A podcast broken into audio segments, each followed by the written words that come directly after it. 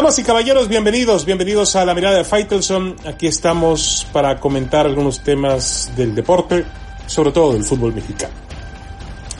Puede que el romántico, anticuado, sea yo, pero bajo mi, mi, filosofía, los equipos de fútbol no se mudan, no se venden, ni cambian de nombre y de colores de la noche a la mañana.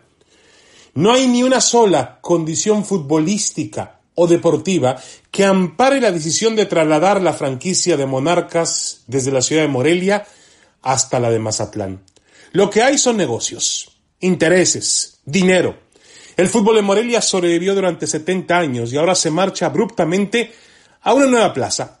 Nadie se ha detenido para observar el daño, para pensar en el daño, en algunos casos irreparable, que ello puede ocasionar en la fibra más sensible y también más trascendente que tiene el espectáculo profesional del deporte, los aficionados.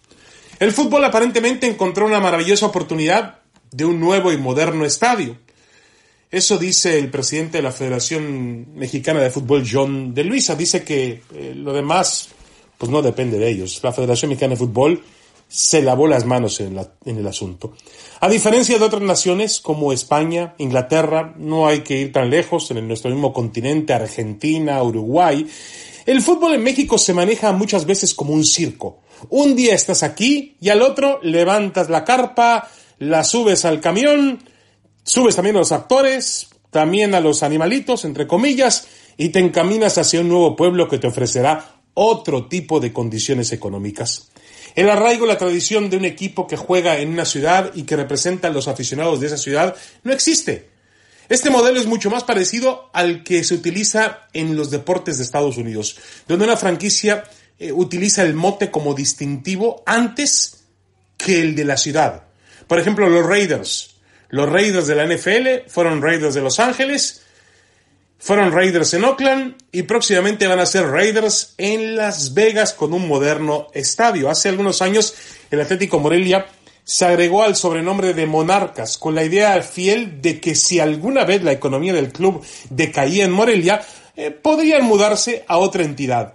Ese alguna vez y ese día han llegado, sin importar lo que dejan atrás, sin importar lo que han sembrado y lo que han hecho en una plaza como Morelia. Ya imagino yo qué pasaría en Argentina si algún club, no voy a hablar de Boca o River, pero por ejemplo un club como Independiente o como Huracán o como Banfield anuncia que van a dejar eh, su, su estadio, su barrio, para mudarse a otro.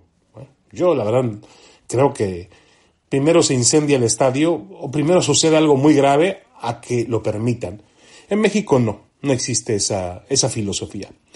Mazatlán tiene la oferta de un estadio nuevo, moderno y lleno de ventajas tecnológicas y una ciudad con una economía pujante que incluye una gran oferta turística.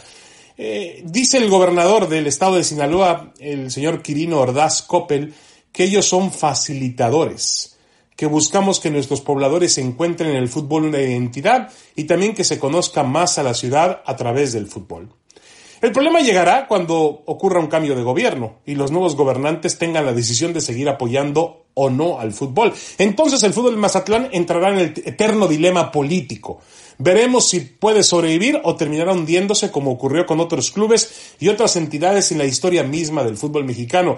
Recientemente la historia que se contaba del fútbol en Chiapas que también adquirió cierta notoriedad, arreglaron el estadio, invirtieron y bueno, durante la gestión de un gobernador eh, floreció, el fútbol existió. Eh, entendiendo que esa relación es una relación muy peligrosa. Habíamos hablado de no mezclar intereses de gobierno con intereses futbolísticos. Pero en el fútbol mexicano se les olvida rápido. Es evidente que el gobernador de, de Sinaloa, el gobierno de Sinaloa, quiere llevar un equipo de fútbol porque le conviene en temas de identidad, en temas de distracción, en tema, en muchos temas. El fútbol ayuda. Al pueblo pan y circo, como dicen por ahí. Pero eh, el fútbol como un botín político, y además vuelve lo mismo, si el gobierno va a invertir en fútbol y no va a invertir en hospitales o en escuelas o en caminos o en otras prioridades que tiene los habitantes, pues va a ser una, una desgracia. Para mí el fútbol es un juego de pertenencia, de identidad, de arraigo, de pasión, del barrio, de la tierra. No puedes arrancar algo que nació aquí y llevártelo a otro lugar porque simplemente existe una mejor oferta económica. No, por Dios. Hoy el fútbol se asemeja más a un circo que una vez agotado económicamente en el lugar, baja el telón y la carpa, sube los actores y animalitos y se marcha a otro pueblo en busca de la gloria. Un auténtico circo. Eso sin mencionar que mientras hablamos de este tema, surge el rumor, que debe confirmarse o negarse en las próximas horas, de que el Gallos Blancos de Querétaro se convertiría en el Atlante y jugaría en la Ciudad de México. Esto parece un cabaret. Mejor un circo. Dejémoslo en circo. Más sencillo. Bueno, hacemos una pausa y regresamos. Tenemos más en la mirada de Faitelson en el podcast de espndeportes.com. Ya volvemos.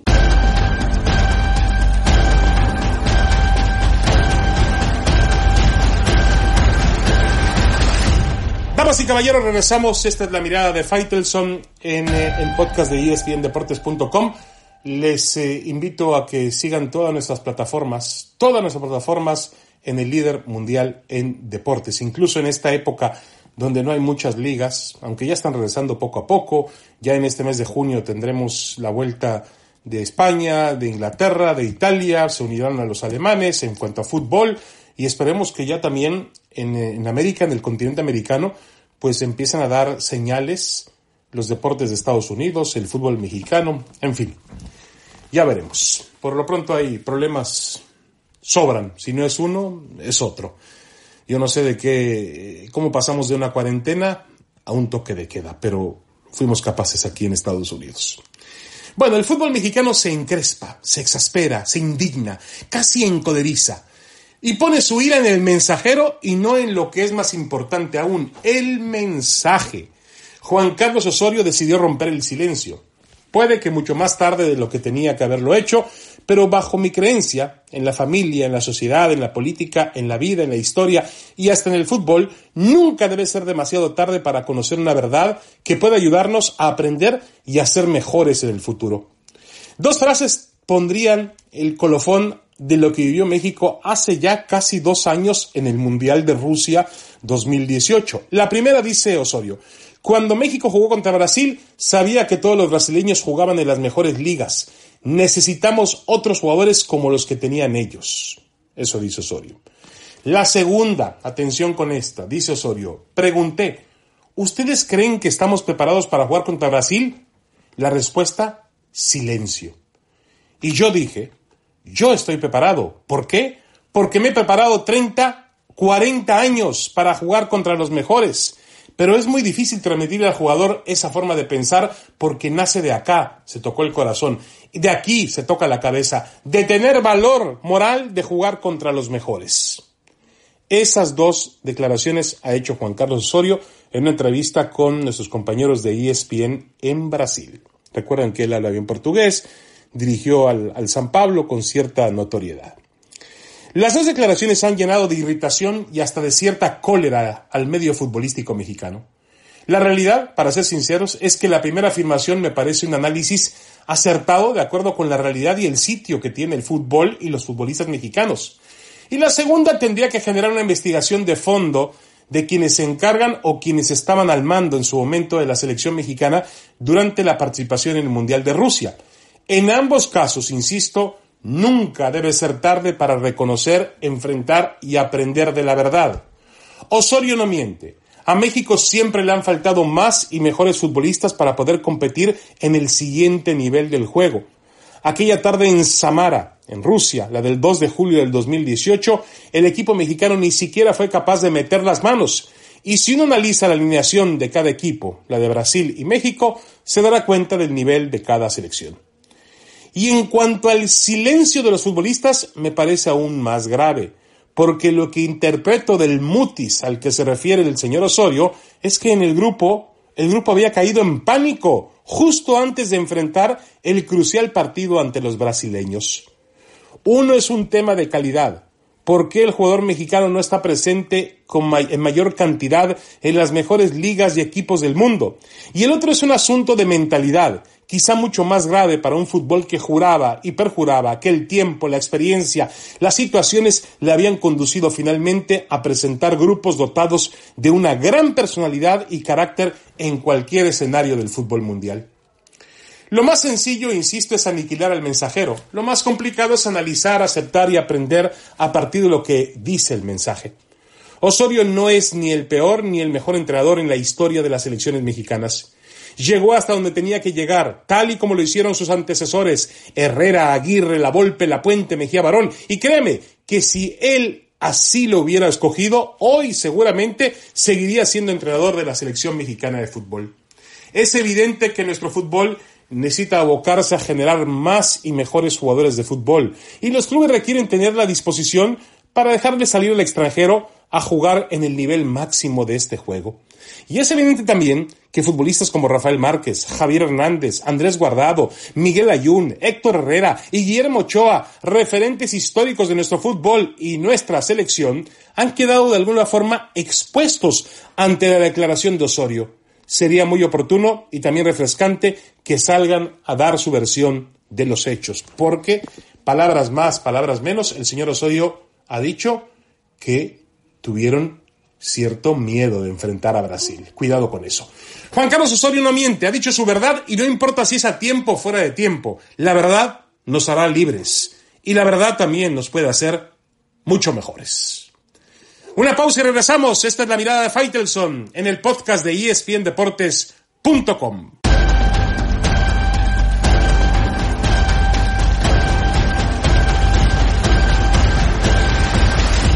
Damas y caballeros, regresamos la mirada de Faitelson. Eh, el tema de los deportes en Estados Unidos se está complicando demasiado. ¿eh? Cada día lo veo más difícil. Ya la MLS la Major League Soccer ha anunciado un torneo de verano, va a simplificar mucho su temporada, bajar los sueldos obviamente.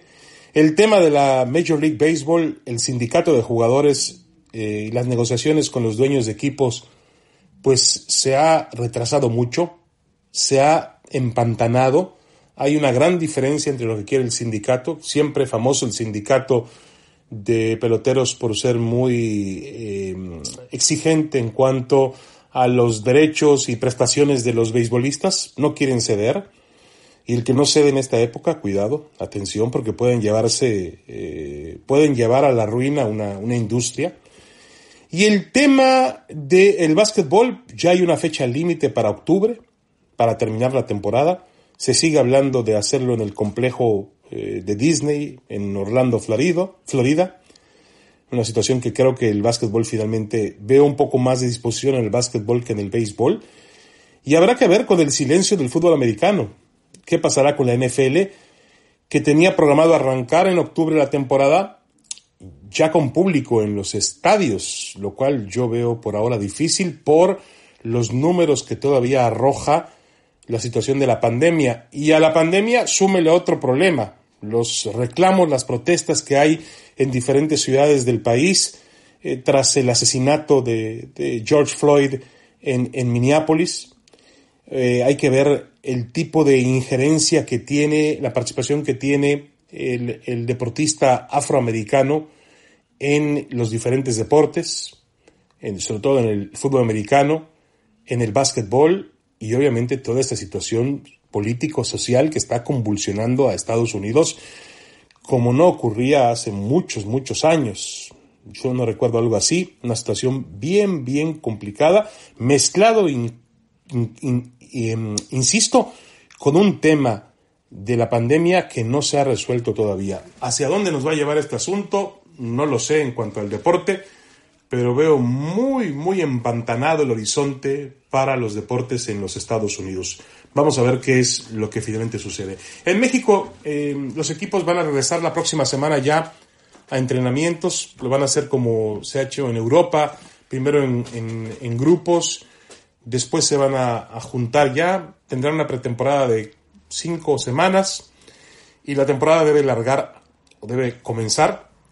El torneo Apertura del 2020 debe comenzar a mediados del mes de julio sin público en los estadios. Pero al mismo tiempo hay otro problema.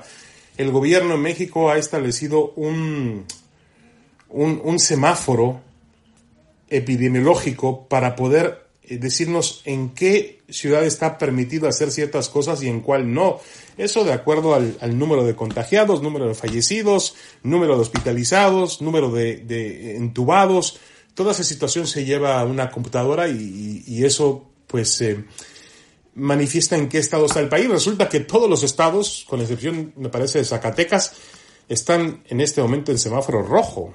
Todos los lugares donde se juega fútbol están en semáforo rojo. También es evidente que el gobierno en este regreso a la nueva normalidad lo que quiere es ser cauto en cuanto a las determinaciones que toma sobre eh, el regreso de las personas para tratar de eh, hacerles entender y hacernos entender a todos que la contingencia continúa, se mantiene y hay que tener cierto cuidado en, en, en la convivencia social. Eh, vamos a ver qué es lo que pasa. El fútbol mexicano va a regresar, eso está claro. Eh, creo que tienen que completar la temporada. John De Luisa, por cierto, el presidente de la federación, dice que en el tema de la selección van a renegociar el contrato con Zoom, con la Soccer United Marketing, que es la que maneja la selección en Estados Unidos, porque es imposible jugar en Estados Unidos en, los, en este año porque no está permitido el aforo en los estadios. Mientras no se tenga esa garantía, la selección no va a volver a Estados Unidos. Lo que quiere la selección son estadios, pues la derrama económica que produce un partido de fútbol, que estamos hablando de 3, 4, a veces 5 millones de dólares cuando juega la selección mexicana en los Estados Unidos. Y luego va a estar otro tema también complicado. ¿Qué selección vas a tener a jugar contra México? En este momento los europeos no viajan. Tampoco creo que viajen los, los eh, bueno, en este momento no, pero eh, eh, a finales de año los viajes de las selecciones europeas, yo no sé cómo va a cambiar el mundo en ese sentido, tendremos que verlo, pero no va a ser tan fácil viajar como antes, supongo yo. En fin, son cambios que ocurren y a los cuales tenemos que estar acostumbrarnos. La vida es constante cambio y aquel que logra adaptarse mejor a los cambios es el que puede sobrevivir. El deporte tendrá que aprender a sobrevivir dentro de estos grandes cambios que genera. Eso sin hablar de otros asuntos, obviamente, que ya tocaremos eh, próximamente, que son muy interesantes, con una deflación que habrá en los sueldos de los deportistas, por supuesto, en los presupuestos de los equipos y también en los derechos de televisión. Van a tener que bajar forzosamente, porque si no, pues van a mantenerse en un mundo inalcanzable. Todo va a cambiar después de esta pandemia del COVID-19. Las reglas del deporte serán diferentes, sobre todo las reglas comerciales. Aquel que no quiera entenderlo, pues se va a topar contra la pared. Muchas gracias, saludos, hasta la próxima, la mirada de Faitelson, aquí en espndeportes.com. Un abrazo.